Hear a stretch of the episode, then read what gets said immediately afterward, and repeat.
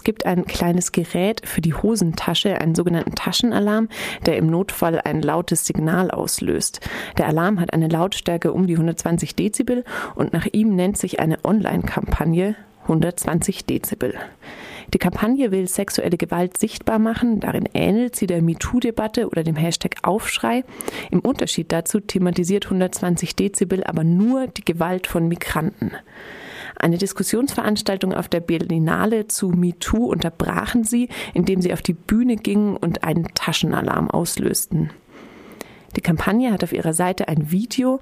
Darin bezeichnen sich junge Frauen unter anderem als Maria, also als die ermordete Studentin aus Freiburg. Sie sagen, dass sie sich nicht sicher fühlen, weil sie, sich, weil sie nicht geschützt werden. Der Grund sind ihrer Meinung nach Zuwanderer. Da überrascht es nicht, dass Martin Sellner von den Identitären die Kampagnenseite angemeldet hat. Über 120 Dezibel spreche ich jetzt mit Judith Götz aus Wien, die sich gut mit den Identitären auskennt. Guten Morgen. Guten Morgen. Wie steht die Kampagne 120 Dezibel denn zu den Identitären?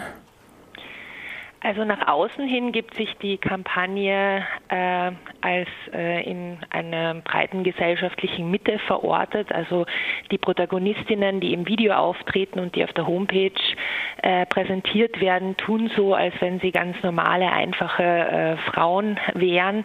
Aber es hat sich ziemlich schnell gezeigt bei der Recherche zu den Einzelnen, dass äh, zahlreiche äh, bereits bekannte Namen aus den Kreisen der Identitären sind, sowohl aus Deutschland als auch aus Österreich und auch bei den bislang nicht bekannten Namen davon auszugehen ist, dass sie als Aktivistinnen sich in der Gruppe der Identitären engagieren.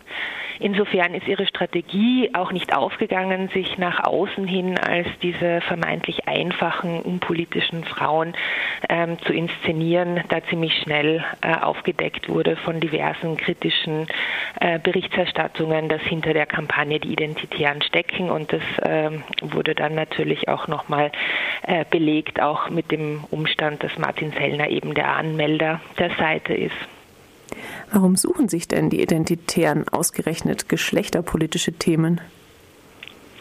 Also das ist jetzt grundsätzlich sowohl in der extremen Rechten als auch bei den Identitären nichts Neues, weil sie halt eben ähm, vermuten, dass über die Thematisierung von sexualisierter Gewalt und insbesondere auch äh, Frauen als besonders beschutz, äh, schutzbedürftige äh, Betroffene von sexualisierter Gewalt, dass sie damit einfach in einer breiteren Öffentlichkeit, in einer breiteren gesellschaftlichen Spektrum einfach punkten können, um ihre rassistische Hetze halt eben verbreiten zu können. Also es ist ja ziemlich klar bei äh, der Kampagne, dass es halt äh, nicht in erster Linie um die Thematisierung von sexualisierter Gewalt geht, sondern dass das eigentliche dahinterstehende politische Anliegen ein ganz ein anderes ist, nämlich ähm, gegen als migrantisch ausgemachte Menschen zu hetzen, rassistische Inhalte zu verbreiten und äh, die Lösungsstrategien auch einzig in äh, restriktiveren Asylgesetzen zu finden, beziehungsweise auch die äh, in der Abschiebung von äh, Sexualstraftätern mit nicht äh, deutschen bzw. österreichischem Reisepass. Tagesschau.de hat die Kampagne als MeToo von rechts bezeichnet. Findest du das passend? Ich finde, ähm, es stimmt, aber es stimmt auch wieder nicht. Also ich würde äh, dem zustimmen im Bezug darauf, äh, dass die Kampagne zumindest vordergründig vorgibt, ähm, sexualisierte Gewalt in die Öffentlichkeit äh, bringen zu wollen und Frauen darin zu bestärken, darüber zu sprechen. Ähm, gleichzeitig würde ich äh, dem aber auch widersprechen, dass es sich hierbei um ein MeToo handelt. Einerseits, wie ich eh schon erwähnt habe, weil das eigentliche politische Anliegen ja ein ganz ein anderes ist und andererseits aber auch deswegen, weil äh, dieses Empowerment ja eigentlich nur für mehrheitsgesellschaftliche, also weiße deutsche oder österreichische Frauen zutrifft. Also es ist ein Empowerment nur für ganz bestimmte äh, Personengruppen und auch die äh, Form von sexualisierter Gewalt, die hier thematisiert werden soll, ist ja eine ganz spezifische. Also es geht ja nur um sexualisierte Gewalt, die durch ähm, migrantisch ausgemachte Männer äh, verübt wird und nicht um sexualisierte Gewalt allgemein.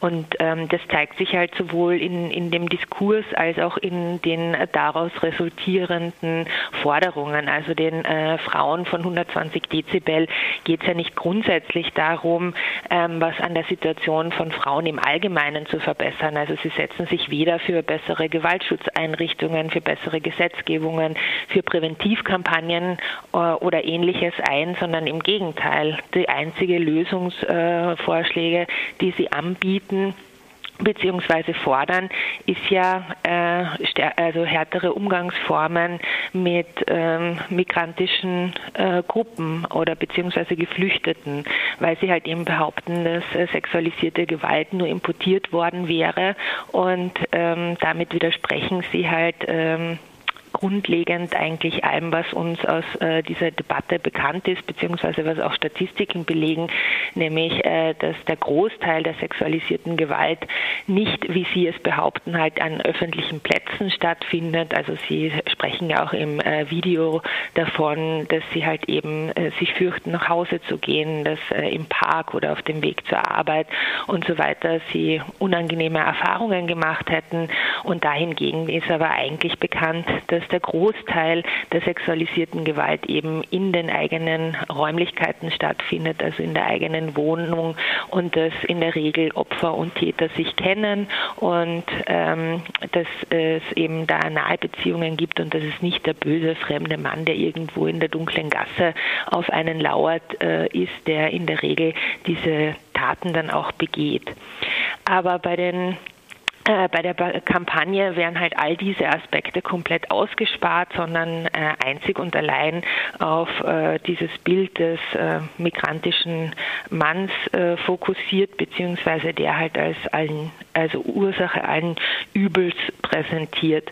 Und ähm, ja, ich würde sagen, dass äh, sich auch an, an den sonstigen Positionen der Identitären sowie auch der Gruppe äh, 120 Dezibel beziehungsweise den einzelnen Frauen, die sich daran engagieren, ähm, an deren politischen Äußerungen abseits der Kampagne einfach auch zeigt, dass es sich hierbei keinesfalls um irgendwie ähm, Personen handelt, die sich für progressive Frauenrechte einsetzen, sondern im Gegenteil immer wieder durch antifeministische Äußerungen aufgefallen sind, auch gerade in Bezug auf die MeToo-Kampagne, wo halt eben äh, einerseits äh, von einzelnen Aktivistinnen auch die Rede war, dass hier übertrieben wird, dass die Vorfälle nicht so krass gewesen wären oder halt eben auch ähm, sexualisierte Gewalt, die von äh, Tätern der Mehrheitsgesellschaft ausgeht, halt einfach äh, heruntergespielt wird, nicht so ernst genommen wird mhm. und so weiter. Also nun setzen die Identitären ja auf Aktionen,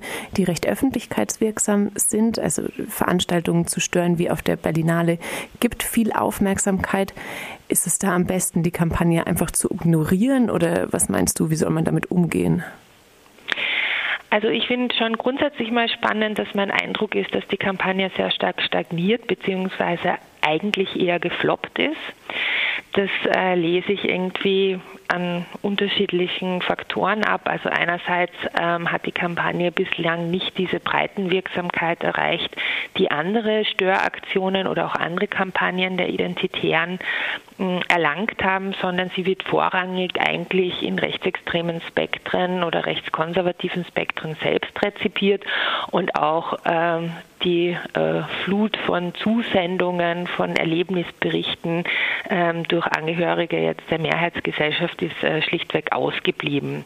Im Gegensatz dazu äh, finde ich auch ähm, positiv hervorhebenswert, dass mein Eindruck ist, dass auch Journalistinnen äh, dazugelernt haben. Es war ja schon so, dass über Jahre hinweg eigentlich ziemlich unkritisch über beinahe zu jeder Aktion der Identitären berichtet worden ist.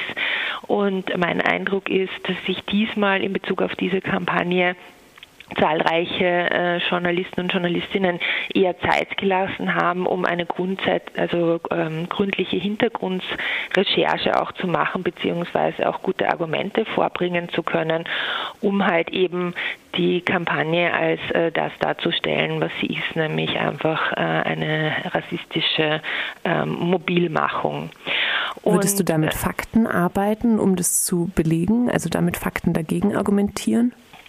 Also ich glaube, dass es auf jeden Fall notwendig ist, äh, sich mit äh, Fakten argumentativ zu wappnen, weil es ja auch so ist, dass in der Kampagne beziehungsweise auch in der begleitenden Homepage ähm, immer wieder äh, Zahlen genannt werden und Statistiken vorgelegt werden. Und hier braucht es natürlich auch ähm, Gegenzahlen, also um diese, die von den 120 ähm, Dezibel Frauen veröffentlicht werden, halt einfach auch zu korrigieren und zu berichtigen. Aber ich glaube, dass es halt schon auch eine, eine begleitende ähm, inhaltliche Diskussion geben muss darüber, äh, was hier eigentlich die Inhalte dieser Kampagne sind. Und ähm, ich würde halt eben sagen, dass ein weiter Grund dafür, dass die Kampagne auch nicht so der Erfolg ist, ist, dass die identitären Frauen hier ja eigentlich im Grunde genommen auch nichts bahnbrechend Neues machen. Also es ist ja eigentlich eine sehr, sehr alte Strategie der extremen Rechten, sexualisierte Gewalt einzig auf migrantische Männer zu projizieren und daher auch nicht mehr so der Skandal. Also, in, also das passiert halt einfach schon seit sehr geraumer Zeit und ähm, der vermeintliche Tabubruch, den die identitären Frauen hier für sich beanspruchen, ist ja im Grunde genommen auch überhaupt kein Tabubruch, weil nämlich die Berichterstattung über äh, Straftaten durch äh, Asylwerberinnen, durch Geflüchtete, durch als migrantisch ausgemachte Männer in den Medien ja sowieso total überpräsentiert, äh, überrepräsentiert ist. Also hier eigentlich dieser Tabubruch auch ähm, grundsätzlich nicht so stattfindet. Und nicht zuletzt würde ich aber auch sagen, dass die Identitären gerade grundsätzlich auch ein wenig floppen. Und das würde ich äh, nicht zuletzt auch darauf zurückzuführen, dass einfach gerade die parteiförmige extreme Rechte sehr erfolgreich ist, also bei Wahlen sehr gut abschneidet, immer mehr auch äh, Regierungsverantwortungen übernimmt und äh, dementsprechend es einfach außerparlamentarische Kräfte nicht mehr so stark braucht wie noch vor je wenigen Jahren. Das sagt Judith Götz über die Kampagne 120 Dezibel der Identitären, die Frauenrechte stark machen will, aber nur, wenn Zuwanderer sie bedrohen.